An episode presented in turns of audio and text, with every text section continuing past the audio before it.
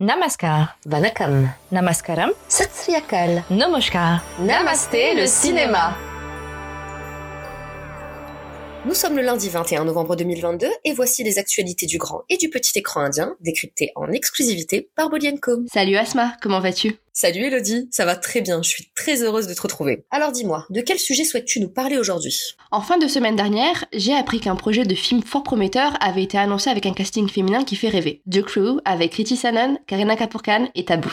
Quoi? Elles vont faire un film tout ensemble? C'est ouf C'est exactement ce que je me suis dit. Taboo est d'ailleurs sur une excellente année avec deux gros films en salle, Bulbuleya 2 et Drishyam 2. Le premier est même devenu l'un des rares blockbusters de Bollywood, confirmant le statut d'icône de la comédienne. Car à désormais 51 ans, rien ne l'arrête. C'est clair que Taboo a fait un parcours sans faute, si bien qu'on l'avait mise à l'honneur dans le 11e numéro de notre magazine. Et depuis la rédaction de cette édition, elle a continué à livrer des performances de haute volée. Je me suis alors fait la réflexion qu'elle était probablement l'une des rares actrices de sa génération à poursuivre une prolifique carrière et à livrer des personnages plus surprenants les uns que les autres, avant de me raviser. Te raviser? Pourquoi? Parce que si on y réfléchit bien, on sent depuis quelque temps un engouement retrouvé pour nos comédiennes d'antan. Les stars féminines des années 90 et 2000 ont désormais entre 40 et 50 ans, un âge jusque-là fatal pour les actrices de cinéma. Puisque pendant longtemps, l'industrie estimait qu'une comédienne qui avait dépassé la trentaine n'était plus bankable, car elle ne pouvait plus incarner un objet de désir pour le public masculin. Mon dieu, c'est tellement réducteur, et en plus c'est carrément sexiste. Et aussi révoltant que cela puisse paraître, ça a longtemps été la réalité des plus grandes actrices de Bollywood. Et ça pendant que leurs partenaires masculins continuaient à jouer les jeunes premiers face à des filles qui ont la moitié de leur âge. Tout le monde n'est pas logé à la même enseigne. Je suis totalement d'accord. Cela dit, les choses évoluent puisqu'on voit que des comédiennes populaires comme Deepika Padukone, Vidya Balan ou encore Katrina Kaif, toutes âgées de plus de 35 ans, sont toujours aussi appréciées par le grand public. Et dans des rôles principaux. Absolument. Mais surtout, je me rends compte que plusieurs comédiennes plus âgées sont revenues sur le devant de la scène. À l'image de Taboo, Madhuri Dixit a elle aussi livré une année 2022 riche en expériences nouvelles. D'abord avec la série de Fame Game sortie sur Netflix, puis avec le film dramatique Majama, disponible sur Prime Video et dans lequel elle incarne une mère de famille homosexuelle une de ses contemporaines, Kajol, sera très prochainement à l'affiche de Salam Venki, duquel elle est l'héroïne face au jeune Vishal Jetva. Ashwarya Rai Bachchan, toujours aussi belle et envoûtante à 49 ans, était quant à elle l'incarnation d'une intrigante princesse dans le Pony Hill Selvan de Maniratnam, sorti en septembre dernier. De son côté, Juhi Chevla était récemment l'une des têtes d'affiche de la série Prime Video Hush Hush, qui nous rappelle à quel point elle est formidable. Enfin, on attend Rani Mukherjee dans Mrs. Chatterjee vs Norway, dans lequel elle campera une mère de famille dont les enfants lui ont été retirés par les services sociaux norvégiens. Bref, autant d'exemples qui montrent que le talent n'a pas vraiment d'âge. Ou au contraire que le talent est une femme indienne de 50 ans.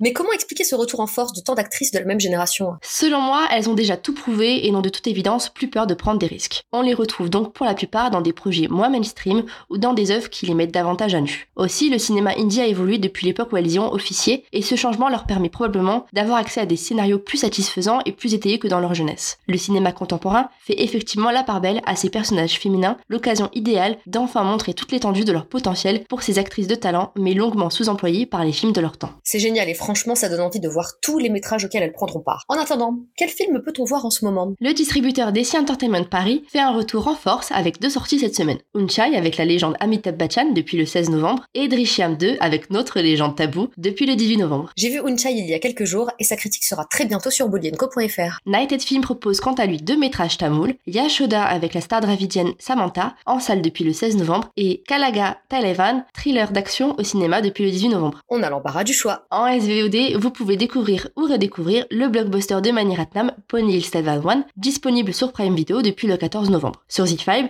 la série de danse 5, 6, 7, 8 est présente sur la plateforme depuis le 18 novembre. Justement, Asma, quel projet imminent a attiré ton attention? Le métrage dont je vais vous parler aujourd'hui, c'est Kala, réalisé par Anvita Dutt, à laquelle on doit l'excellent film de genre Boule Mais oui, ce film est tellement cool. Il est sur Netflix, n'est-ce pas? C'est ça. Et pour son prochain métrage, elle retrouve la comédienne Tripti Dimri, lauréate du Bolienko Award de la meilleure actrice en 2020, justement pour sa prestation dans Boule Ok, donc deux artistes géniales se retrouvent. Comment te dire que j'ai hâte? Je plus sois. D'autant qu'en plus de s'annoncer comme un métrage envoûtant, mêlant éléments d'horreur, nostalgie et propos féministes, Kala lance la carrière d'un certain Babil Khan, fils du regretté Irfan Khan. Ah mais oui, je me souviens avoir vu plusieurs photos de lui, c'est le portrait craché de son père. Oui, et autant dire que le minot est très attendu. Enfin, histoire que vous compreniez la hype autour de ce projet, il est produit par nul autre qu'Anushka Sharma et son frère Karnesh. Waouh, tu me vends du rêve là. Je sais. À travers la bande-annonce sortie cette semaine, on reconnaît le style onirique et folklorique d'Anvita, qui était déjà palpable dans Bulbul. À noter que Kala sortira sur Netflix le 1er décembre prochain, et je pense ne pas être trop cavalière en disant qu'il s'agira sûrement d'un des films les plus intéressants de cette année 2022. Du coup, je me pose la question suivante. L'avenir de Bollywood est-il encore au cinéma? Car après le génial Monica Oh My Darling, sorti il y a quelques semaines sur Netflix et qui a été encensé par la presse, Kala est bien parti pour devenir l'un des métrages marquants en langue hindi de l'année. Il rejoindrait donc l'excellent Loop Lapeta, une autre sortie Netflix de début 2022. On peut également citer Jogi, Dar, Darlings,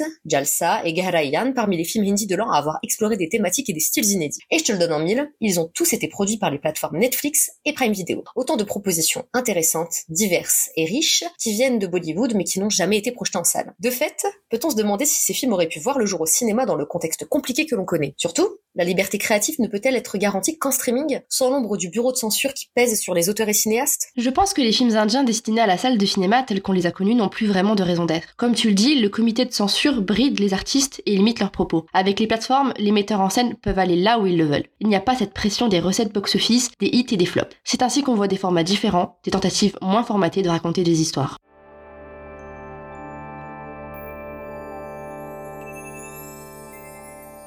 Et c'est tout pour aujourd'hui, merci de nous avoir écoutés. C'est sur la mélodie de Chupke Chupke du film Mister Mummy que l'on se quitte. L'occasion pour moi de vous rappeler que cette comédie signe les retrouvailles à l'écran de l'adorable couple formé par Ritesh Deshmukh et Genelia de Souza, mariés à la ville depuis 2012. हो